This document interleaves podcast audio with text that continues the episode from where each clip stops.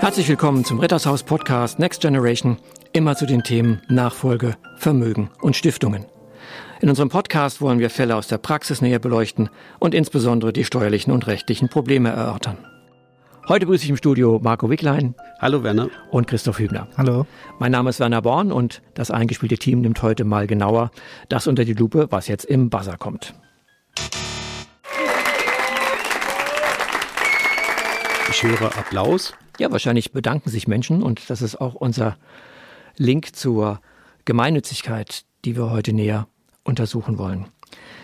Der Ausgangsfall, den ich so mitgebracht habe, ist ein Unternehmer, der 50 Jahre alt ist, der beabsichtigt, in den nächsten Jahren das Unternehmen zu verkaufen und wird dadurch auch einen erheblichen Kaufpreis realisieren, sagt aber auch, ich verkaufe zwar, weil ich im Grunde meiner Familie keine Nachfolge habe, obwohl ich Kinder habe.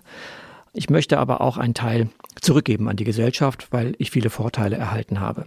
Und deswegen möchte ich irgendwie versuchen, mit dem Kaufpreis, den ich später realisiere, auch gemeinnützig tätig zu werden. Wir haben da verschiedene Projekte, die wir gerne machen würden, auch nicht beschränkt aufs Inland. Und die Frage ist, was kann man da tun?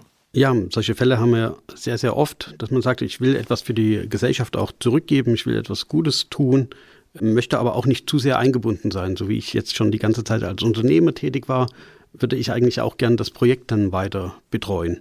Und was kann man in, konkret tun? Also in dem Fall, den du angesprochen hattest, sind wir in Richtung einer Stiftung gegangen und haben überlegt, was können wir eigentlich mit der Stiftung gestalten. Wir können zum Beispiel ja das Unternehmen, was er jetzt noch hat, steuerfrei, wenn es jetzt schon entsprechende Begünstigungen gibt, steuerfrei auf die Stiftung übertragen und dann in der Stiftung überlegen, wie können wir es investieren, das Geld, und was können wir damit machen. Aber ist es nicht so, Christoph, gut steuerfrei in die Stiftung, das kennen wir ja, dass wir sagen, nach den Erbschaftssteuerrichtlinien komme ich da mit einer Schenkung schon rein. Aber wie komme ich jetzt zur Gemeinnützigkeit? Denn wenn ich was da reinschenke, muss ich ja auch sieben Jahre fortführen und Lohnsumme halten.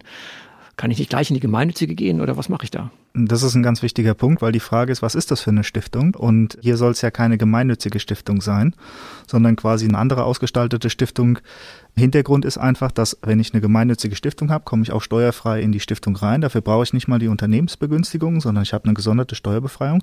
Das Problem ist dann aber, dass die Stiftung dieses Geld zeitnah verwenden muss für ihre gemeinnützigen Zwecke. Und wenn er das Unternehmen nicht sofort verkauft oder nicht sofort Cash hat, mhm. Habe ich dann ein Problem. Das heißt, deshalb brauche ich ein anderes Stiftungsvehikel, um noch ein paar Jahre das, äh, diese gemeinnützige Tätigkeit in die Zukunft verschieben zu können, wenn dann der Verkaufspreis des Unternehmens eingetroffen ist. Genau, und das ist der Punkt, den wir immer in der Praxis sehen, diese zeitnahe Mittelverwendung.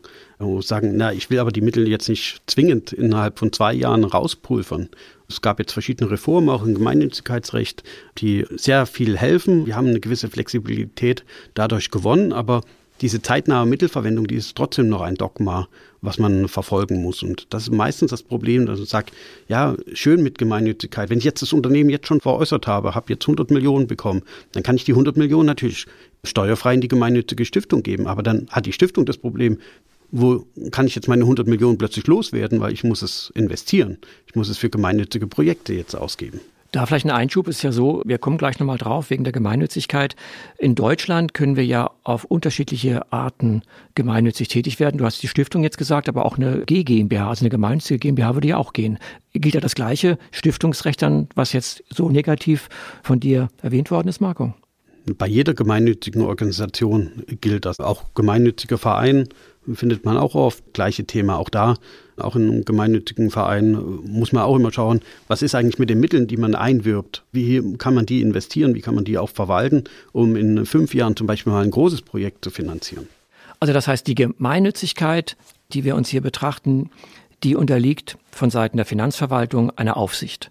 Und diese Gemeinnützigkeit muss geprüft werden. Das heißt, ich kann jetzt nicht einfach akkumulieren und sagen, ich sammle mal jetzt fünf, sechs Jahre Geld und wenn ich ein gutes Projekt habe, dann wird dort finanziert. Nein, ich muss die Erträge, die ich erwirtschafte, zeitnah verwenden und muss es der Finanzverwaltung auch nachweisen. Und wenn ich das dann nicht mache, dann kann ich im Grunde unter Umständen rückwirkend auch vielleicht die Gemeinnützigkeit wieder verlieren und muss dann die Erträge nachversteuern, die ich gar nicht mehr habe. Du hast noch was gesagt jetzt bei der Stiftungs- oder diese Reform der Gemeinnützigkeit. Was ist jetzt einfacher geworden? Man hat jetzt nicht mehr diese klare Vorgabe, für welche Zwecke kann ich zum Beispiel auch andere Organisationen fördern. Früher war es so, wenn ich gesagt habe, ich möchte Jugendförderung betreiben, dann kann ich die Mittel, die ich habe, auch anderen gemeinnützigen Einrichtungen geben, aber eben nur für die Zwecke der Jugendförderung. Und das hat man jetzt aufgeweicht und gesagt, okay, du kannst auch einfach eine Fördereinrichtung sein und ganz breit alle möglichen Einrichtungen fördern. Kann ich denn jetzt auch meinetwegen mit meiner gemeinnützigen Stiftung ein Projekt in London irgendeinem Trust was geben und das damit dann fördern oder ist es dann eingeschränkt? Da gibt es auch große Einschränkungen. Natürlich würde man sagen, in der EU würden Fördermöglichkeiten auch gehen. London ist jetzt keine EU mehr. Ach stimmt, ja, Drittstaat geworden. Da sind wir jetzt plötzlich ein Drittstaat. Auch da gibt es Möglichkeiten, das zu fördern, aber sehr, sehr eingeschränkt. Das heißt, wahrscheinlich müssen die deutschen Gemeinnützigkeitsregeln analog angewendet werden, sonst wird es nicht akzeptiert aus deutscher Sicht. Ja, und vor allem auch, wie kann man es kontrollieren? Da wird die deutsche Aufsicht schon sagen, wie können wir kontrollieren, für welche Zwecke da die Gelder eingesetzt werden. Also das ist ganz, ganz eingeschränkt.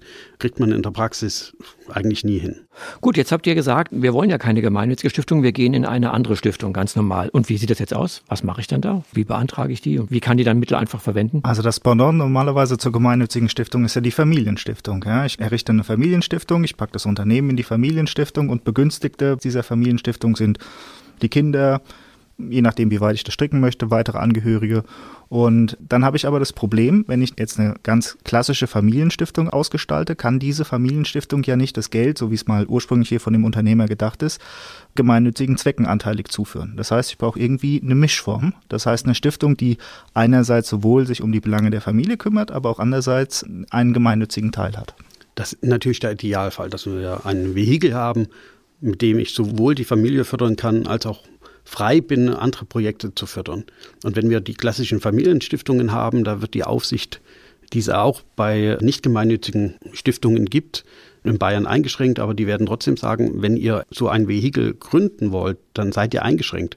Für gemeinnützige Sachen könnt ihr gerne Gelder hergeben, aber es darf nicht wesentlich sein. Es darf nicht die Zwecke der Familie eigentlich überschreiten. Das sind die allgemeinen Vorgaben.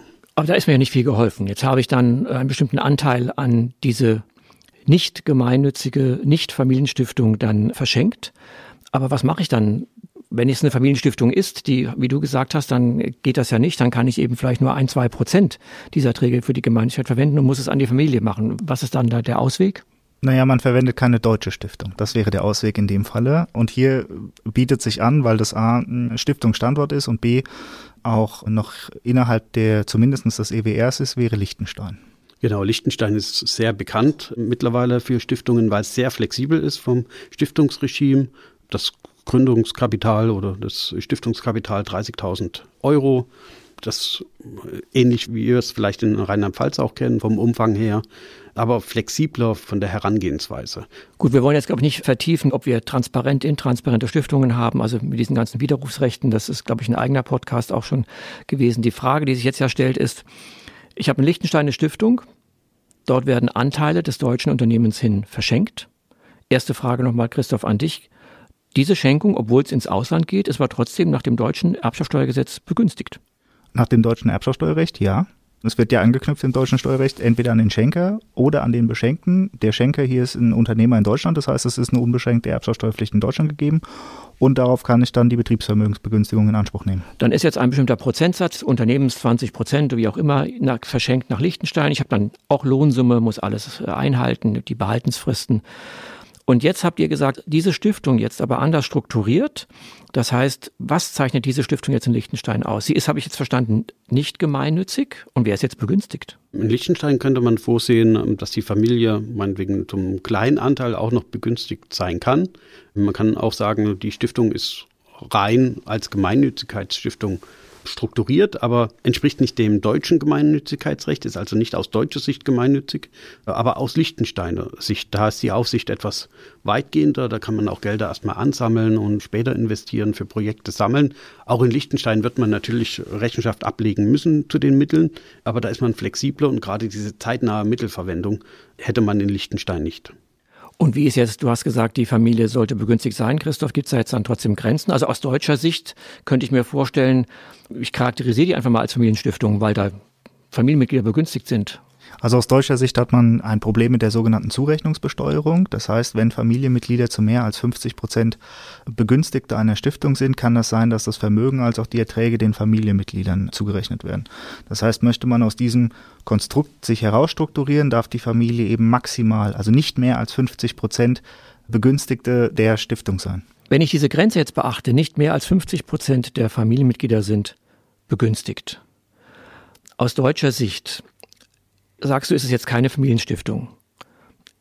Familienstiftungen unterliegen, Fragezeichen, der Erbersatzsteuer alle 30 Jahre? Also, in Deutschland schon. Eine Stiftung kann ja nicht sterben. Wenn ich das Vermögen einmal auf eine Stiftung übertragen habe, hätte ich nie wieder einen erbschaftssteuerlichen Anknüpfungspunkt, wie beispielsweise den Tod des Unternehmers. Und vor dem Hintergrund gibt es die sogenannte Erbersatzsteuer. Das heißt, der Gesetzgeber fingiert einfach, als würde eine Stiftung alle 30 Jahre sterben. Diese Fiktion gilt aber nur für Familienstiftungen. Habe ich keine Familienstiftung, passiert diese Erbersatzsteuer eben gerade nicht. Das heißt, auch deutsche Stiftungen, bei denen die Familie zu nicht mehr als 50 Prozent begünstigt ist an Ausschüttungen, habe ich keine Erbersatzsteuer. Aber jetzt eine Praktikerfrage, wie schaue ich mir das jetzt dann an pro Ausschüttung? Also was, wie kann ich das jetzt überprüfen, ob ich dann diese Grenze reiße oder was mache ich da? Ja, das ist in, in der Praxis spannende Frage. Worauf wird man Bezug nehmen? Schaut man sich einen Jahreszeitraum an im Kalenderjahr? Schaut man sich vielleicht 30 Jahre an, 10 Jahre. Ganz, ganz eng wird sein, wenn man sagt, wahrscheinlich wird man es pro Ausschüttung sehen müssen. Aber wenn ich jetzt pro Ausschüttung immer darauf achte, dass die Familie nie mehr als 50 Prozent bekommt und die anderen gespendet werden an gemeinnützige Einrichtungen, wie auch immer, Stiftungen im Ausland, dann kann ich doch sagen, ich muss mir keine Sorgen machen, weil pro Ausschüttung bin ich immer unten drunter, dann bin ich auch im Jahr unten drunter, auch in 10, in 20, in 30 Jahren. Dann käme ich um die Erbersatzsteuer in Anführungszeichen herum. Hätte aber auch 50 Prozent des Vermögens natürlich für gemeinnützige Zwecke verwendet. Exakt, also man muss nicht dafür nach Liechtenstein gehen. Man muss in, in, Deutschland nur schauen, wo bekommt man so eine Stiftung genehmigt. Und denn, wie gesagt, verschiedene Stiftungsaufsichtsbehörden werden sagen, ja, das darf nicht den, den Hauptbestandteil ausmachen, sondern muss eher nebengeordnet sein. Und das wäre dann in Liechtenstein anders. Da habe ich ein anderes Gemeinnützigkeitsrecht. Das heißt, da könnte ich auch mal sagen, ich schütte gar nichts aus, auch nicht in die Familie. Zwei, drei, vier, fünf Jahre ist einfach Ruhe. Und dann überlege ich mir was. Und also eben gerade der Vorteil in Liechtenstein kann derjenige, der die Stiftung mit Vermögen ausstattet, wenn er dann im Stiftungsrat zum Beispiel ist, kann er investieren, kann sagen, okay, ich versuche erstmal die Mittel zu verwenden, ich versuche vielleicht auch Anteile zu erwerben, mich an Startups zu beteiligen und das, was am Ende herauskommt an Erträgen, das kann ich dann gemeinnützig zur Verfügung stellen. Aber bin etwas freier darin, wie gehe ich mit den Mitteln um. Was ist eigentlich der Stiftungsrat nochmal? Das hast du so den gerade erwähnt. Der Stiftungsrat ist im Prinzip der Vorstand der Stiftung. Wie hier Geschäftsführung, Vorstand einer AG. Genau. Wie hier in Deutschland hätten wir einen Vorstand der Stiftung. In Liechtenstein wird es als Stiftungsrat bezeichnet. Gut, dann fasse ich heute nochmal zusammen, dass wir eins mitnehmen können, dass das Gemeinnützigkeitsrecht in Deutschland flexibler geworden ist. Das heißt, wir haben dort etwas mehr Freiheit bei der Mittelweitergabe. Wir sind nicht mehr gebunden an die Zwecke, die wir in der eigenen Satzung festgelegt haben. Stichwort hattest du gesagt, nicht Altenpflege ist unsere Satzung. Wir können aber auch Jugendförderung machen und zwar dann an andere gemeinnützige Organisationen, die aus der deutschen Sicht der Finanzverwaltung als solche anerkannt werden. Für unseren Ausgangsfall ist es ganz spannend, dass man sagt, wir kommen steuerfrei in so eine Stiftung Inland, Ausland hinein, indem wir Anteile schenken mit den ganzen üblichen Dingen, die wir kennen, Lohnsumme, Behaltsfrist. Aber wir haben dann heute mitgenommen, dass wir auch in Deutschland grundsätzlich eine Nichtfamilienstiftung errichten können. Die unterliegt auch keine Erbersatzsteuer. Die Frage ist dann der Aufsicht. Wie macht die das mit, dass sie sagt, Familie wird zu nicht mehr als 50 Prozent begünstigt? Weil ich hätte dann ja den Weg, das ist dann auch Gemeinnützigkeitsrecht. Die andere Frage wäre, im Ausland sind wir flexibler. Und da Liechtenstein speziell 30.000 Euro Gründungskosten und könnten dort auch Anteile hinschenken. Das ist auch steuerfrei, weil EWR. Und wir hätten ein flexibleres Gemeinnützigkeitsrecht. Wir haben nicht diese zeitnahe Mittelverwendung. Wir können letztlich akkumulieren und irgendwann uns entscheiden, ob wir gemeinnützig tätig werden wollen. Wunderbar, dann danke ich euch heute für diesen Podcast. Ich freue mich auf das nächste Mal. Tschüss, vielen Dank. Vielen, vielen Dank. Dank.